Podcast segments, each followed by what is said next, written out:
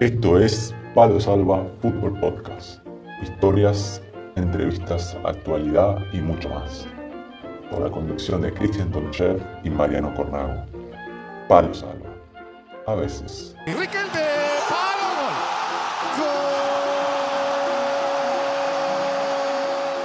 Y bueno, es martes y como cada martes, acá estamos con Cristian Tonchev, listo para otro Palo Salva. ¿Cómo estamos, Cristian? Mariano, hola Corny, buenos días. Buenos días por aquí, por, por España, buenos días por, por, Grecia, bien, gracias a Dios, todo bien. Placer nuevamente, como cada martes, sí, como cada martes Palo Salva, pero no igual, cada martes será distinto, Corna. Siempre, siempre algo diferente, siempre intentamos ahí buscar algo poquito diferente al anterior, así que y hoy creo que tenemos una, una, entrevista bastante particular y que le puede interesar a muchos los oyentes porque pueden ser protagonistas. Eh, ahora después eh, nuestro invitado de hoy les va a contar de, qué se trata y ahí seguramente muchos pueden, pueden prestar atención y ser partícipes de, de lo que nos va a contar Gustavo Landes, que es el invitado de hoy. Exactamente. Si quisiste jugar alguna Copa del Mundo y no te dieron la oportunidad, presta atención a este episodio que seguramente se te despertará el alma futbolera nuevamente. Eso solamente podemos adelantar. Y sí, si tenés el grupito de amigos que juega una vez a la semana, dos veces a la semana, y si tienen, están con ganas de, de probarse con, con otros equipos, de otras ciudades, de otros países, este es el capítulo que tienen que escuchar. Así es. ¿Vamos, Corna? Vamos, vamos. Vamos a Buenos Aires.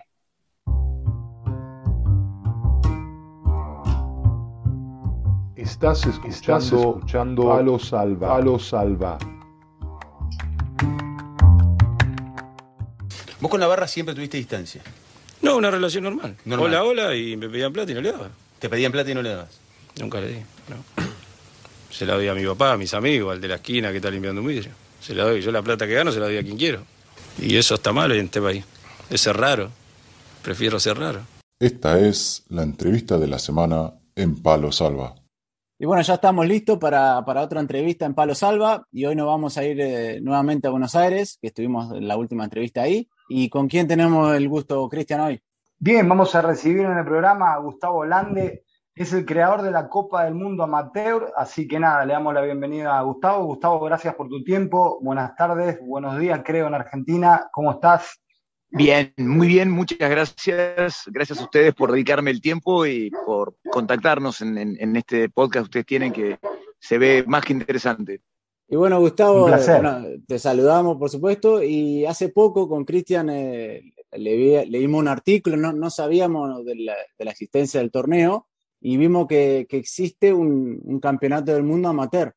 Y bueno, este, ¿querés contarnos un poco de qué se trata? ¿Qué, cuánto, eh, ¿Hace cuánto que, que, se está realizando? Bueno, te cuento, esta ya es la octava edición de la Copa del Mundo de Fútbol Amateur. Eh, esta fue una idea que surgió eh, hace ya bastante. El primer torneo se hizo en el año 2012 en, en Buenos Aires esto se origina, un poco a veces me preguntan eh, cómo se te ocurrió. Bueno, a los que no hemos tenido la, oportunidad de, jugar al fútbol en serio, pero llevamos al fútbol en la sangre como, una pasión, siempre hemos tenido un poco como esto de el deseo de representar a nuestro país, el sueño de que alguna vez nos toquen el himno, de que nos televisen, uh, de competir contra jugadores de otros países que cada uno, bueno, evidentemente, no por falta de pasión, sino por falta de talento en general o de posibilidades, eh, hay muchos jugadores que, no, han llegado a tener esa oportunidad.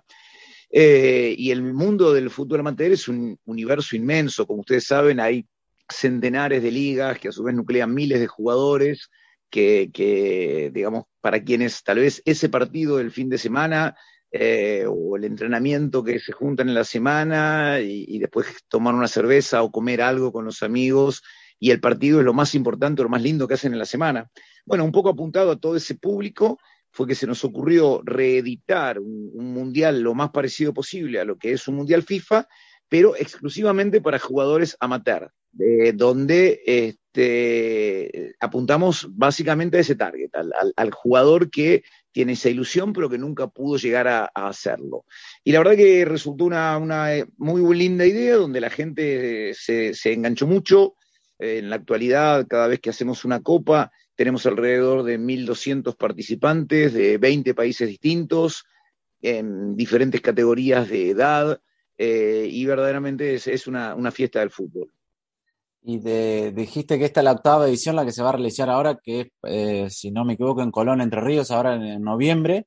Sí, es, es el octava. Vamos a hacer eh, dos torneos prácticamente en paralelo este año, porque bueno, con, toda esta cuestión de la pandemia y todo, se nos han juntado eh, casi las fechas de los torneos.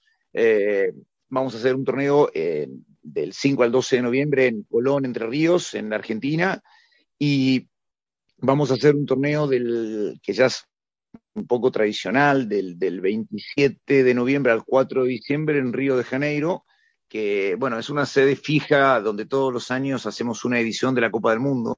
Y, ahora dijiste que ahora participan alrededor de 1.200 jugadores. ¿Te acordás la primera vez cuánto, cuántos participantes tuvo? Bueno, esto va teniendo un crecimiento bastante geométrico. El, primer torneo participaron ocho equipos por invitación. O sea, teníamos equipos de Argentina, amigos que jugaban en, otros países, y a partir de ahí eh, fuimos invitándolos, les gustó la propuesta, se, engancharon, vinieron, eh, vinieron a jugar el primer torneo que se hizo en Buenos Aires, y, bueno, ese torneo fue en 2012 con ocho equipos. En 2014 hicimos la segunda edición en Miami, en Estados Unidos, eh, y ya para la edición de Miami eh, la idea era que se jugara con 16 equipos, pero tuvimos que ampliarlo a 32 porque era impresionante la demanda para, para ir a participar en la Copa. Y eh, bueno, a partir de ahí ya fuimos ampliando y en la actualidad participan más o menos 100 a 120 equipos en cada, en cada uno de los torneos. Gustavo, ahora que, ya van por la octava edición, digamos que eh, la organización sobre lo que es la estructura del campeonato es un poco más sencilla que al comienzo. ¿Puede ser o no? Sí, claro, porque ya tenemos un equipo estable que trabaja hace muchos años. Eh, eh, digamos, vamos moviendo el equipo hacia las diferentes ciudades del mundo donde se hace la copa. Eh, para que vos te des una idea, aproximadamente eh, trabajan unas 120 a 140 personas en cada evento. Nosotros tratamos de darle el, mayor servicio posible a, los participantes. Entonces, bueno, se mueve, se mueve mucha, mucha gente y bueno, y obviamente para las ciudades donde se juega, también resulta un, impulso interesante por el movimiento que esto genera a nivel turístico, a nivel económico, porque bueno, es una el hecho de que vengan equipos de todo el mundo a participar, eh, bueno, genera todo un movimiento, ¿no es cierto? ¿Verdad? Convengamos, obviamente, como bien decías, que es un movimiento casi masivo, ¿no? Digamos, el, soporte, digamos, de, de, empresas o de sponsors eh, ¿Tienen el respaldo ustedes cada año? ¿Lo van renovando? ¿En qué consiste ello? Sí, se va renovando. Hay muchas empresas, evidentemente, que le, que le interesa eh, estar relacionadas con la Copa. Eh, en general, la Copa, si bien es un evento masivo, también está apuntada a, este, digamos, un, un nivel económico mixto, porque por un lado, nosotros, eh, o sea, a ver, eh, no deja de ser un viaje turístico, no deja de ser, eh, digamos, con los costos que esto implica, además de la participación en la Copa, pero nosotros también en cada lugar donde, donde vamos tratamos de cuidar un costado social, digamos, en, en relación con ACNUR, que es la, la entidad de Naciones Unidas que cuida de los refugiados en los diferentes países que cada vez hay más lamentablemente en el mundo. Nosotros invitamos siempre a participar eh, varios equipos de, comunidades de, refugiados eh, para que representen a sus países. Y la verdad que lo hacen con, mucha pasión. Por ejemplo, en, el último torneo disputado en Río de Janeiro, eh, hemos invitado a participar equipos de, Siria, equipos de Venezuela, y bueno, y, lo han hecho con, mucha alegría y representando muy bien a sus países de origen. En este caso eran eh, personas que eh, estaban, digamos, como refugiados eh, en, Brasil bueno, eh, más allá de los equipos que viajan de todo el mundo, nosotros siempre guardamos algunas plazas para que puedan participar equipos de todos lados. Y estas dos situaciones, por un lado, lo, atractivo del target de las personas que, que van para ir a jugar y por otro lado, el costado social que tratamos de darle, eh, bueno, suele ser interesante para las empresas que nos acompañan, por supuesto. ¿Y cuáles son los requisitos para un equipo si eh, alguien se quiere anotar? Este, ¿cómo, ¿Cómo seleccionan? ¿Hay, ¿Hay un tope de equipos que pueden jugar? ¿Y cómo ustedes eh, usan, utilizan un filtro para decir, bueno, esta es la cantidad, este sí, este no? El único requisito es tener ganas de, participar de una fiesta del fútbol, eh, entendiendo que, esto es un evento que tiene que ver más con la confraternidad, con, este, con la buena onda, con eh, disfrutar eh, siendo jugadores amateurs de, un mundial representando a sus países. este es el requisito principal. Cualquier equipo de amigos puede participar, cualquier equipo de club puede participar. Eh, el único requisito es que es amateur, o sea, no pueden participar jugadores profesionales, obviamente. Eh, y tenemos dividido en diferentes categorías por edad, para que los partidos sean parejos. O sea, tenemos una categoría de edad libre de selección, después tenemos una categoría que es de mayores de 36 años, una de mayores de 44 años y una de mayores de 54 años. Así que se mezclan mucho las edades, los equipos y, cualquiera puede participar.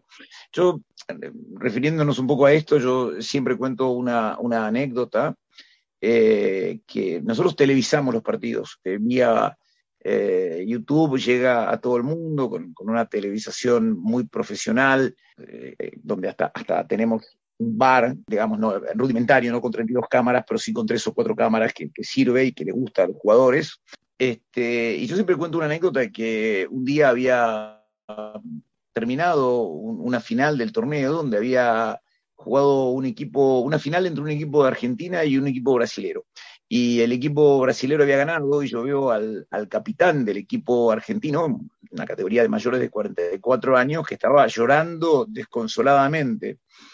Entonces este, yo me acerco como para consolarlo, digo, bueno, no te preocupes, el fútbol siempre da revancha. Y me dice, no, no, no estoy llorando por eso. ¿Qué te pasa?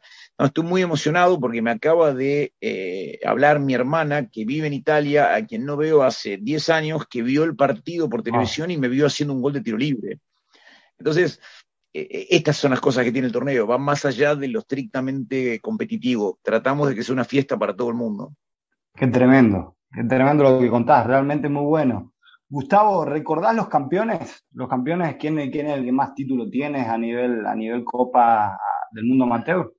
Bueno, hay campeones de los países más diversos. Eh, normalmente te diría que el, equipo que más, eh, que predominancia tiene, te diría que es Brasil.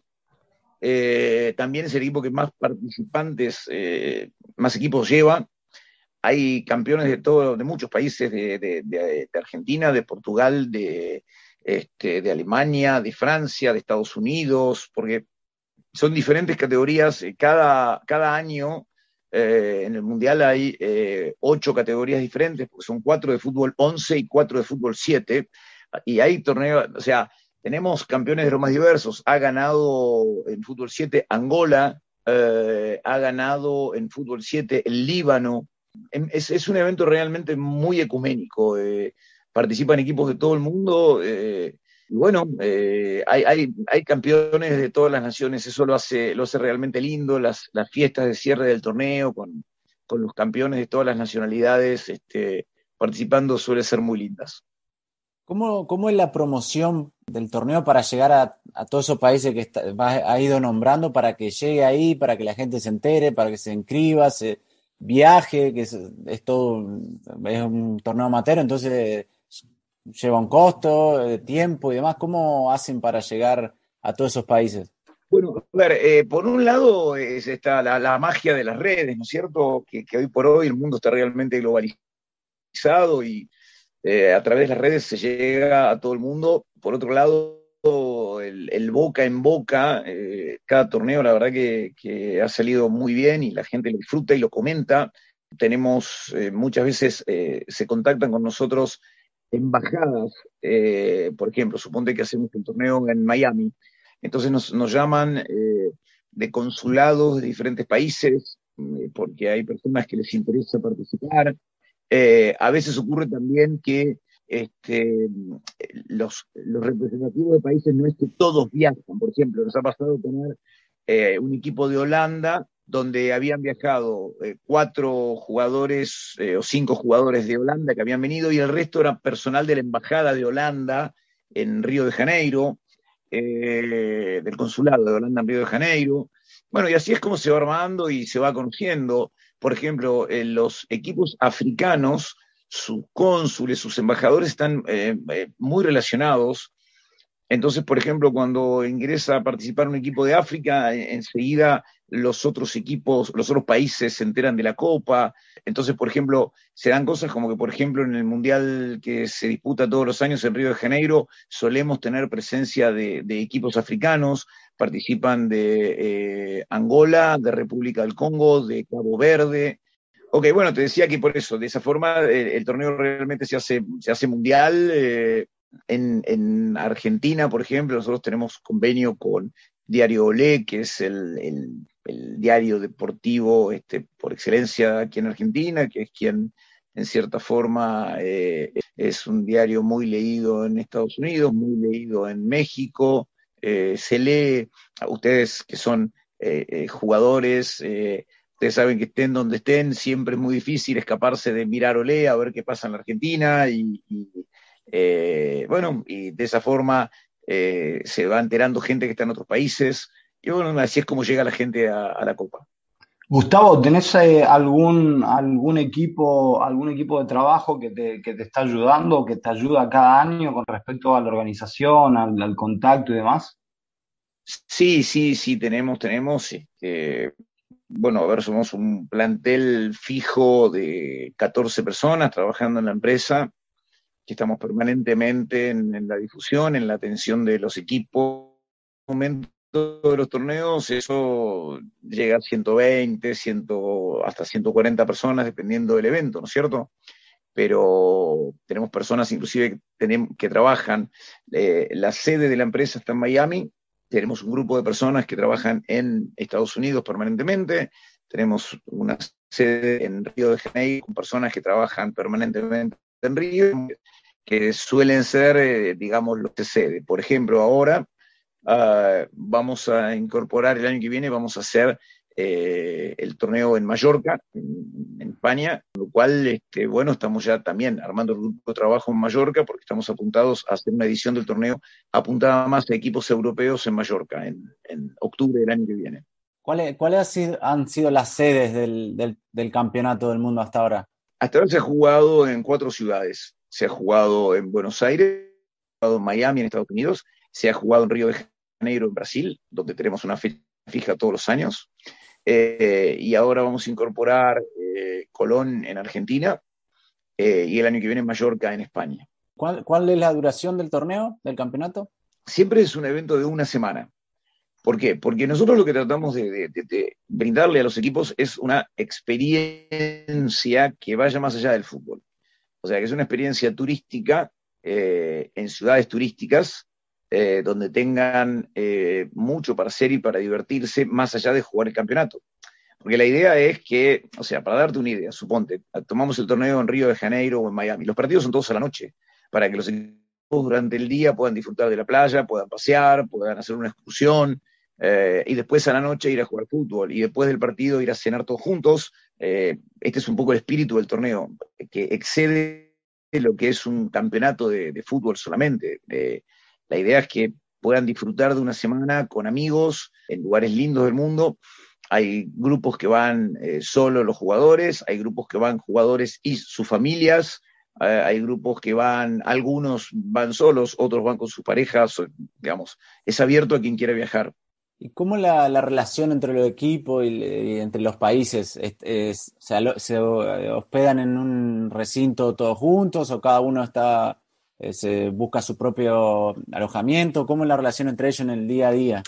Es fantástica, la relación es fantástica, fantástica porque, otra vez, eh, eh, todos van a participar en una fiesta del fútbol y les encanta eh, eh, encontrarse, compartir, hablar, eh, contarse de sus países, de sus costumbres, de sus diferentes lugares, se hacen amigos, están alojados en diferentes hoteles, pero todos juntos, por ejemplo, o sea, por la cantidad de gente no alcanza un solo hotel, nosotros utilizamos varios hoteles y en los hoteles conviven gente de diferentes nacionalidades, que están todos para el mismo torneo, y la verdad que el espíritu es fantástico, o sea, desayunan todos juntos, eh, por supuesto ahora con, el tema pandemia y protocolos y todo, esto un poco cambia, pero hasta, hasta mientras el mundo era normal, era fantástico, no sé, en cualquier hotel, cualquier mañana, bajar a un lugar de desayuno y que había 200 personas eh, de, siete, ocho países distintos, todos juntos, se juntan en la mesa para desayunar, después se cruzan. O sea, nosotros siempre tratamos de que la hotelería esté frente a las playas, en lugares lindos, entonces después se cruzan todos a la playa eh, a compartir el día todos juntos. La verdad que es un espíritu fantástico. Después, obvio, juegan, quieren ganar, compiten, pero nosotros tenemos un, gran orgullo, que es que jamás hemos tenido un inconveniente, o sea, nunca ha habido un, problema, una pelea, eh, una situación desagradable, porque desde el primer momento todo el mundo entiende, porque desde la organización también hacemos mucho hincapié en eso, eh, todo el mundo entiende cuál es el espíritu de la Copa. Gustavo, con respecto a, por ejemplo, partidos, eh, los árbitros, ¿cómo, cómo, cómo, arman el tema de arbitrajes? ¿Contratan a, árbitros profesionales o, también son personas amateurs? No, no, no, no, son árbitros profesionales Tratamos de darle, mira, la, idea de todo esto es que el jugador sienta que está jugando un mundial de fútbol FIFA desde el momento que llega. el jugador llega, por ejemplo, al aeropuerto de una ciudad, lo está esperando eh, parte de la organización con el micro que los va a llevar y acompañar durante toda la semana. Eh, lo subimos al, a este ómnibus que, que lo lleva eh, que normalmente eh, tiene el, nombre del equipo que participa, el país al que representa. Lo llevamos al hotel, ya cuando llegan al hotel tienen el check-in listo, eso está organizado en tiempo. Después este, tienen el día libre, cuando llega el momento de jugar, suponte que juegan a las 8 de la noche, bueno, saben que a las 6 de la tarde sale el micro de la puerta del hotel, que tiene que estar ahí, el micro lo lleva, van al vestuario, tienen su sector para hacer la entrada en calor previa al partido, eh, luego salen de los vestuarios con los árbitros, con la terna arbitral, eh, llegan a la mitad de la cancha, se hace el, saludo olímpico, eh, como se hace en los mundiales, se toca el himno de cada país, o sea, es un momento muy emotivo del torneo. Yo he visto muchachos grandes, muchachos de, tal vez de 55 años, este, lagrimeando cuando les tocan el himno. es muy emotivo estar eh, jugando lejos de tu país, eh, que te toquen el himno y que tu familia o tus amigos te estén viendo por televisión. Tratamos de que sea realmente lo más similar a un Mundial FIFA posible. Así que los árbitros, por supuesto, son profesionales, son todos árbitros que dirigen profesionalmente en, cada país. Eh, también viajan árbitros de otros países para que no sean siempre de la misma nacionalidad los que dirigen. Así que bueno, está, está armado para tratar de que sea bien parecido a un Mundial FIFA. Y con respecto a la estructura de partidos, ¿se juega un partido por día o una selección, por ejemplo, juega un día lunes y ya vuelve a jugar el día martes o juega miércoles? Contanos un poco sobre la estructura de los partidos, Gustavo.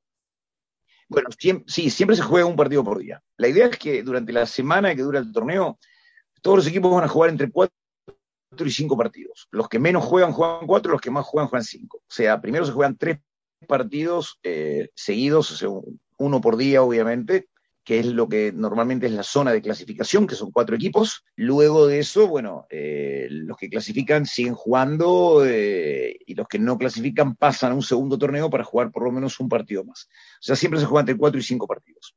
Y hablaste ahora de que, bueno, les, les ponen el himno, lo van a buscar al aeropuerto. Eh, realmente uno, este, yo tuve la oportunidad en Madrid también jugar un mundialito de la inmigración y era algo similar y también uno, claro, se pone la camiseta argentina y no importa si es el Mundial de, Rusia o es... Este, la verdad que uno lo siente. ¿Te acordás alguna historia especial que haya pasado en algún país, alguna anécdota o algo en particular que te recuerdes de alguno de los mundiales? Mira, referente a eso recuerdo mucho eh, este, un, partido entre eh, un equipo de Cabo Verde es una nación insular muy pequeña de, África, y un equipo de Qatar, donde fue muy emotivo porque el, cónsul de, Cabo Verde estaba acompañando el equipo y lloraba mucho con su himno.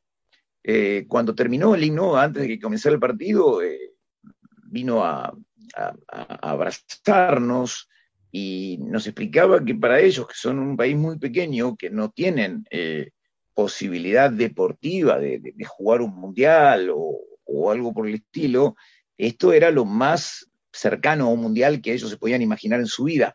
Claro, es algo que nosotros, los que somos de países que normalmente juegan los mundiales y que tienen grandes jugadores y profesionales y mejores jugadores del mundo y bla, bla, bla, no nos imaginamos a veces lo importante que es para países pequeños o que no tienen el nivel futbolístico para, poder estar representados en una competencia profesional, el hecho de una manera u otra poder poner su bandera en el, en el concierto de banderas importantes de países, ¿no? Y eh, Gustavo, ¿los equipos repiten? O sea, cuando siguen viniendo algunos los mismos equipos, eh, ¿cómo funciona eso? Sí, todos los años, todos los años. La verdad que los equipos que, que prueban la experiencia de, la Copa eh, en un 70 u 80% empiezan a, venir todos los años. Se les hace prácticamente una experiencia fija porque lo quieren reiterar. Gustavo, ¿tenés alguna visión a, futuro no tan largo, eh, a corto plazo sobre, sobre estos torneos? ¿Algún sueño, algún, algo que te gustaría que suceda o, dónde, dónde apuntás? Mira, en realidad eh, todo esto lamentablemente tuvo un, freno abrupto, como la mayoría de las cosas de, nuestras vidas, con la pandemia, por el cierre de fronteras, la imposibilidad de, jugar al fútbol en muchos países, eh, y es como que después de año tras año de un crecimiento y de mucho desarrollo, eh, de golpe, para que vos te des en 2020 había, estaban planificados tres torneos eh, uno en Río de Janeiro, uno en Las Vegas, uno en Mallorca, eh, y de repente no se pudo hacer nada. Entonces es como que ahora estamos rearmando de a poquito todo, porque, bueno, la pandemia aún sigue en el mundo, recién ahora se está empezando a poder ver como una luz eh, al fin del túnel con la vacunación y todo esto. pero bueno, este, por ahora te diría que corto plazo tratar de volver a, los niveles de, competencia que teníamos eh, con los equipos. Eh, y después sí, seguir sumando sedes, seguir sumando lugares lindos para que los equipos puedan viajar, para que puedan conocer, para que puedan este, seguir jugando, ¿no es cierto? Pero te diría que a corto plazo eh, los objetivos son volver a, posicionarlo en la misma cantidad de, equipos y de participantes que, había. Y dijiste, bueno, eh, nombraste las sedes, que bueno, son Miami, eh, bueno, ha sido Buenos Aires, Río de Janeiro, ahora Colón, eh, la mayoría con playas, y dijiste que ponen los partidos a la noche. Este, ¿Alguno de los equipos, algún jugador que, bueno, habrá, habrá disfrutado de más tan linda ciudad y playa, llegó en algún poquito, tal vez demasiado, no en condiciones óptimas para disputar algún partido? ¿Pasó? la realidad es que eh, no nos pasa porque más allá de que, eh, de, que de que los lugares son, digamos, muy divertidos y son este, lugares que se disfrutan mucho, todos eh, el torneo lo toman muy en serio. y realmente tienen muchas ganas de participar, siempre respetando ese espíritu y, la buena onda, pero se mueren por jugar. Así que nada, van a la playa, la pasan bien, pero eh, se cuidan, eh, si saben que tienen que jugar, eh, se cuidan con lo que toman, se cuidan con, se cuidan con lo que comen. después de los partidos, sí, capaz que salen y, sí se pueden este, dar el gusto de, comer, de tomar, de, pasarla, divertirse, pero no nos, a ver, creo que lo más grave que nos ha pasado es alguno que se le fue la mano con el sol y, no pudo jugar porque estaba insolado, pero fuera de eso no, no, no hemos tenido nunca problemas, ¿no? Por otro lado, somos muy cuidadosos, el, torneo tiene en, cada cancha donde se juega, por supuesto, hay médicos, paramédicos, ambulancia, traumatólogos, hay, de todo. Entonces estamos muy controlando mucho a la gente en ese sentido, que nadie tenga un, problema de salud ni nada por el estilo. Y cuando terminan los torneos, ¿hay algún tipo de cierre de torneo donde se juntan todo el equipo, todos los países para celebrar Sí, sí, hacemos una, una ceremonia final de cierre donde invitamos a, todos los participantes, pero este, digamos, no, no solo a los que reciben premios, sino a todos los que quieran venir, y la verdad que es una fiesta, muy lindo. Eh, eh, termina pasando casi a un segundo plano eh, quién ganó y quién no ganó. Lo importante es que todos la pasan bien y que todos lo disfrutan. Es que me imagino que más allá, obviamente, todos quieren ganar y demás, la, la experiencia de estar una semana en un, muchas veces en una ciudad o un país diferente, compartiendo con, con otros, otras personas de otras culturas, debe ser una experiencia eh, inolvidable para la mayoría. Sí, es inolvidable. Eh, a veces yo, cargándolos un poco, les digo que a los participantes que esto es un poco como un viaje de estudios, un viaje de egresados a los 50 años, porque lo viven de esa manera. Eh, si bien vos tenés personas de todas las edades, eh, la manera que se divierten y la manera que festejan eh, y la manera que disfrutan, los tenés que ver cuando van en los micros a, las canchas, van cantando, cuando vuelven, vuelven cantando. Eh, realmente lo viven como, una fiesta, como un viaje de muchas veces. Y Gustavo, vos, si alguien, si alguien está escuchando y alguien se, se interesa, si quiere anotar o quiere consultar cuáles son los requisitos y demás, ¿cómo pueden hacer? Bueno, pueden ingresar a, la página web de, la Copa. Para el torneo de Río de Janeiro es www.copadomundoamadora.com.br de Brasil, copadomundoamadora.com.br. Y para la Copa del Mundo de Colón pueden entrar a mm, eh, Mundial Fútbol Amateur .com.ar, mundialfutbolamateur.com.ar. Ahí tienen los requisitos y se pueden contactar con nosotros. Y si alguien quiere ver eh, videos o también quiere ver los, partidos en directo, cuando querés repetir las fechas y el, canal de YouTube. Sí, claro, digamos, dentro mismo de, las páginas van a encontrar los links para poder este, eh, ver los, los partidos. Y las fechas son el torneo de Colón, es del 5 al 12 de noviembre, y el de Río de Janeiro del 27 de noviembre al 4 de diciembre. Perfecto. Cristian, ¿alguna preguntita más? ¿Alguna cosita más? No, más que pregunta, eh, eh, es mientras Gustavo hablaba, mi, cabeza divagaba un poco y recordaba un poco, no sé si ustedes veían la propaganda esa de una bebida muy famosa eh, en, un, en, un, canal muy famoso nuestro que, juegan por, por, la bebida esta, que jugaban al fútbol. Ah, sí, sí, sí, Y, me, venía a la cabeza todo eso y me viene a la cabeza muchas cosas que obviamente Gustavo ahora mismo afirma desde lo que es eh, eh, el, alma Mateo, ¿no? El alma Mateo que al fin y al cabo termina siendo lo que es el profesionalismo, que no nada tiene que ver con el dinero, nada tiene que ver con el estatus, sino tiene que ver con lo que con lo que uno lleva adentro. Así que más que pregunta era eso y nada, Gustavo, de darte las gracias por tu tiempo, darte las gracias por haber compartido esto, la iniciativa esa de, haber tomado y, llevar adelante y nada, deseándote de que eh, a un corto plazo se logren los objetivos que, tienes eh, pendientes. Bueno, muchísimas gracias a ustedes, la verdad que ha sido un gran placer, quedo a la disposición cuando quieran para, para seguir charlando, para volver a hablar de, esto, cualquier tema de fútbol o cualquier anécdota que ustedes quieran compartir con, con esto, porque la verdad que es, es, muy rico todo lo que pasa en, el Mundial de, Fútbol Amateur. Es un poco, yo siempre digo que ahí uno se encuentra un poco, como, como decías vos recién, con, con esa pasión inicial por, por, la pelota, por jugar, por representar a su país, eh, y pasan cosas muy lindas. Así que eh, muchísimas gracias a ustedes por el espacio, por la posibilidad y a disposición cuando ustedes quieran. No, gracias a vos, Gustavo. Y como decís, son muy poquitos los privilegiados que tienen la suerte de jugar un mundial a nivel profesional y la mayoría, la verdad que no tenemos esa oportunidad y que se dé esa oportunidad a través de este tipo de, iniciativas y torneos es algo espectacular, porque no importa si sos profesional o no cuando, cuando te pones la camiseta de tu país y lo defendés, así que el sentimiento es el mismo. Y, nada, felicitarte y bueno, vamos a estar atentos y vamos a seguir atentos al torneo y a disposición también eh, para lo que necesiten. Acá estamos en Palo Salvo. Un abrazo muy grande. Muchas gracias.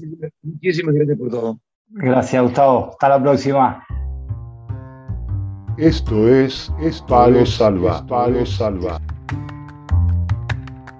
Y bueno, ahí pasaba Gustavo Lande, el creador de la Copa Mundial del Fútbol Amateur, que este año se va a disputar en, Colón Entre Ríos. Eh, repetimos las fechas, es del 5 al 11 de noviembre y como les contaba Gustavo, si están con ganas de participar, lo único que necesitan, necesitan hacer es ir a la página de, de, la Copa del Mundo Amateur, que ya la repetimos, que es mundialdefutbolamateur.com.ar, se anotan y nada, eh, tienen que prepararse. Qué interesante, ¿eh? Como hablábamos en privado con, con, con Mariano, es eh, una linda oportunidad para disfrutar, obviamente, y sentirse futbolista de la selección nacional, pero también con el riesgo que eso conlleva eh, ciudades eh, muy turísticas, ciudades eh, emblemáticas como Río de Janeiro y demás. Como hablábamos con Mariano hace, antes de, comenzar el cierre, alguno puede ir como futbolista y capaz no vuelve a casa, Mariano, ¿no? Y mira, yo estuve vacacionando en Colón varias veces, no es Río de Janeiro, pero bueno, este, tiene la playita, tiene ahí los lugares para salir a bailar, o sea que esperemos que, que los equipos que vayan lleguen con, en buenas condiciones a los partidos, porque como contaba Gustavo, son por la noche los partidos, hay mucho día hasta la noche, o sea que esperemos que se, que se cuiden lo, los muchachos que participan. Sí, realmente sí, muy interesante la nota, Gustavo, eh, como bien decíamos al principio, es, algo diferente, especial en uno de los episodios de Palo Salva, pero sin lugar a duda eh, unifica lo que son los valores, eh, mantiene lo que son los, los, valores del fútbol modesto y todo, todo aquello que, que envuelve a este hermoso deporte. Y sí, como hablamos, son muy poquitos los que tienen la posibilidad de jugar un, un mundial a nivel profesional y esta es una gran oportunidad y yo creo que todos alguna vez los que les gusta el fútbol han soñado con, con defender a, su país, que le, les pongan el himno ante el partido. Este, así que una, una, linda oportunidad y no se necesita nada, solamente ganas y anotarse en la página de, del campeonato. Este, ellos se van a poner en contacto con, con, ustedes, así que nada, le agradecemos a Gustavo por, por su tiempo, por contarnos todo sobre la Copa Mundial. Le, le deseamos lo mejor y que sea un éxito. Así es, Mariano nada más sin preámbulos, vamos a ir despidiéndonos de un episodio nuevo, de una semana más y nada, recordamos a, nuestros eh, oyentes, a nuestros fieles amigos, a toda la gente que nos sigue semana tras semana, ¿dónde nos pueden encontrar, Mariano? Y como siempre en Twitter, en Instagram, en, en Facebook, eh, nos pueden también subimos los episodios a YouTube, así que ahí no, nos mandan lo que preguntas, ideas, alguna crítica, lo, que quieran, estamos ahí abiertos y, y, les vamos a contestar enseguida. Así que nada, le mandamos un abrazo a todos y lo esperamos el martes que viene en Palo Salva.